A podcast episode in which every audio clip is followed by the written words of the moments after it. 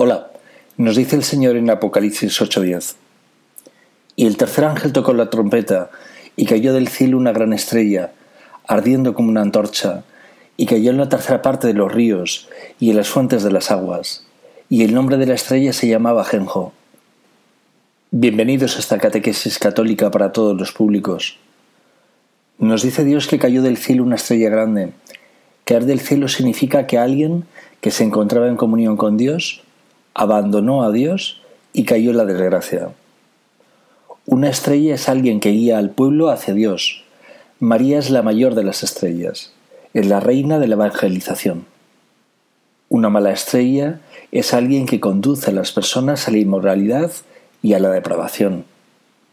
Al tratarse de alguien que se enemistó con Dios, éste rivalizó con las estrellas de Dios y declaró la guerra a la Virgen y a Dios. Dice también, ardiendo como una antorcha. Los católicos somos el pueblo elegido de Dios, la iglesia de Dios. Somos Israel.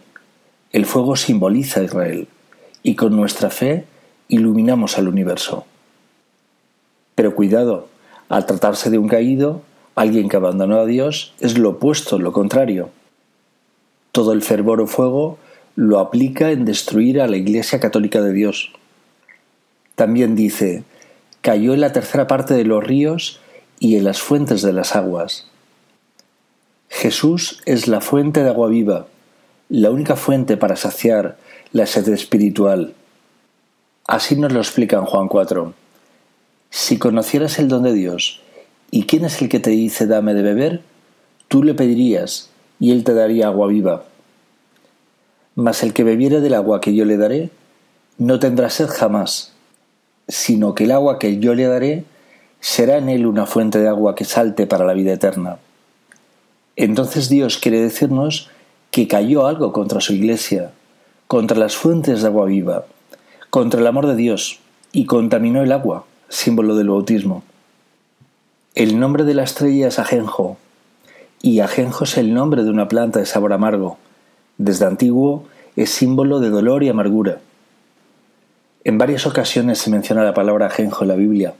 Por ejemplo, Dios nos dice antes del nacimiento de Jesús en el Antiguo Testamento, en Jeremías 9:15, lo siguiente. Así dijo el Señor de los ejércitos, Dios de Israel. He aquí que a este pueblo yo le daré a comer ajenjo.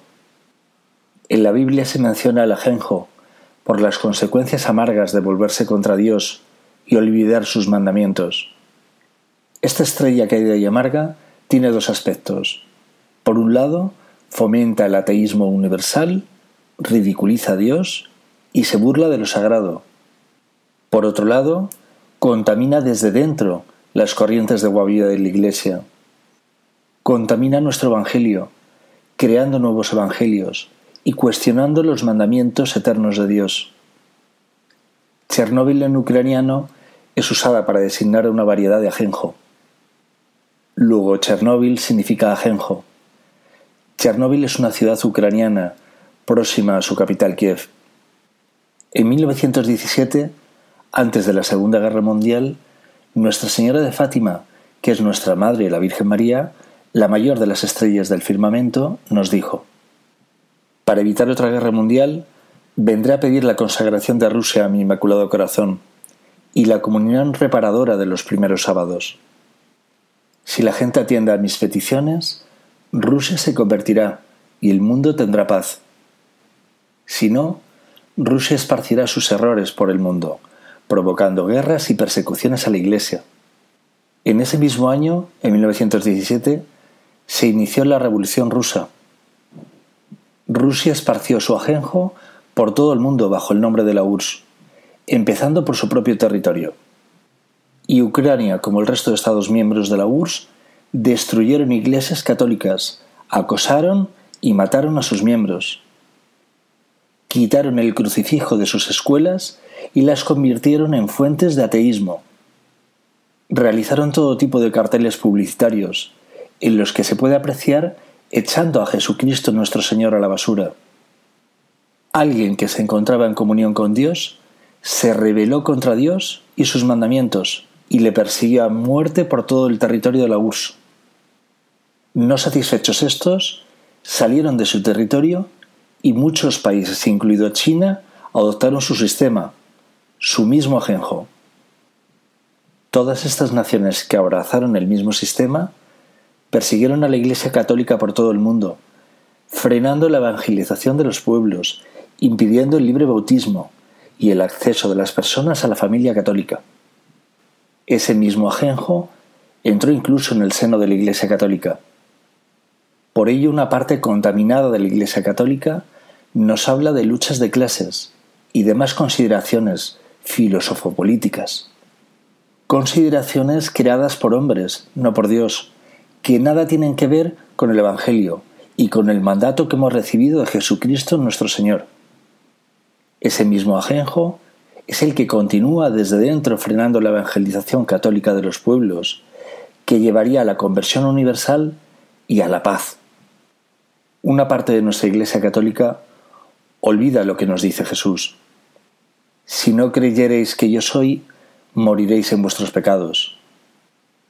O también, el que cree en el Hijo tiene vida eterna, y el que rehúsa creer en el Hijo no verá la vida, sino que la cólera de Dios permanece sobre él. Tenemos que continuar predicando con libertad en estos países que abrazaron el ajenjo, China, Irán, Venezuela, Rusia, entre otros, y que continúan expandiendo sus errores y sus guerras por todo el mundo. No seamos tampoco ignorantes y pensemos que los opositores a estos son hermanitas de la caridad. Un jefe de gobierno católico, democrático o dictador, que conduce la guerra a su pueblo para salvarnos de este ajenjo, es también un criminal. Un anticristo, de los muchos que tiene la historia de la humanidad. Dios nos recuerda que quien mata a su hermano no conoce ni ha visto a Dios. Por tanto, que no venga ninguno de estos a dar lecciones de moralidad. Este librito denominado Apocalipsis o Revelación ha sido escrito por San Juan, el apóstol querido de Dios, que permaneció fiel con su madre en el Calvario. Madre, ahí tienes a tu hijo. En todos los podcasts hablo de la misericordia de Dios. Como no predico mi evangelio, ni lo tengo ni lo quiero, os tengo que hablar también del juicio y de la ira de Dios. La palabra de Dios es, entre otras cosas, el pensamiento de Dios. Y Dios ha querido compartir con nosotros de qué forma juzga el mundo. El Apocalipsis nos habla del juicio y la ira de Dios. Los sellos, copas y trompetas que se mencionan se refieren al inicio del juicio justo de Dios. No es un juicio futuro, como algunos piensan, sino un juicio presente. Empezábamos diciendo, el tercer ángel tocó la trompeta. Un ángel es una parte de Dios. Si os mantenéis en comunión con Dios, también vosotros sois como un ángel. El juicio de Dios se asienta sobre dos pilares. El primer pilar es su misericordia. Jesús nos ha llamado a la misericordia, al perdón al prójimo, al amor. Si nosotros perdonamos, también Él en este juicio presente nos perdona. Si oramos por nuestros enemigos, nos parecemos a nuestro Creador y buen juez.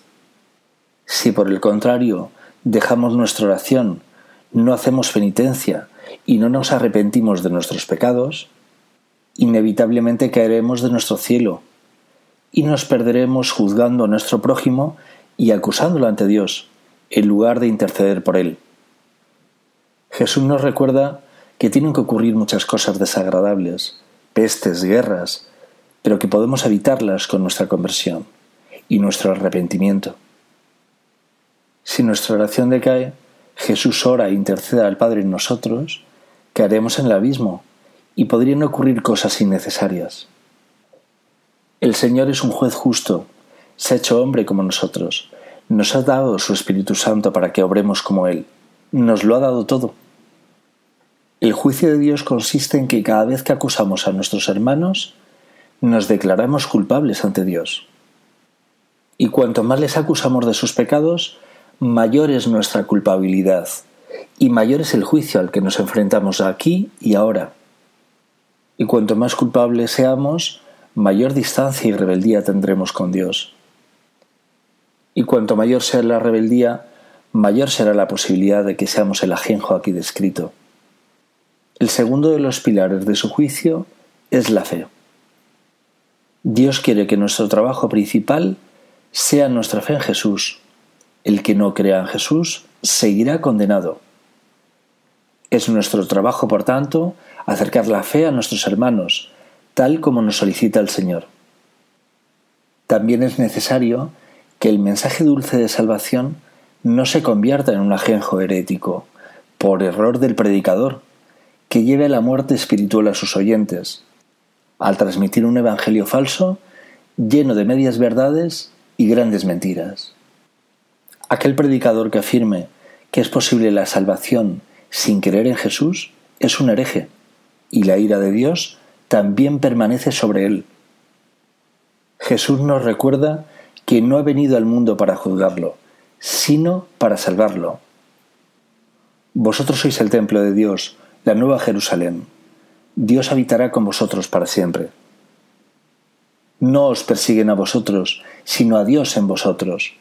Estad alegres,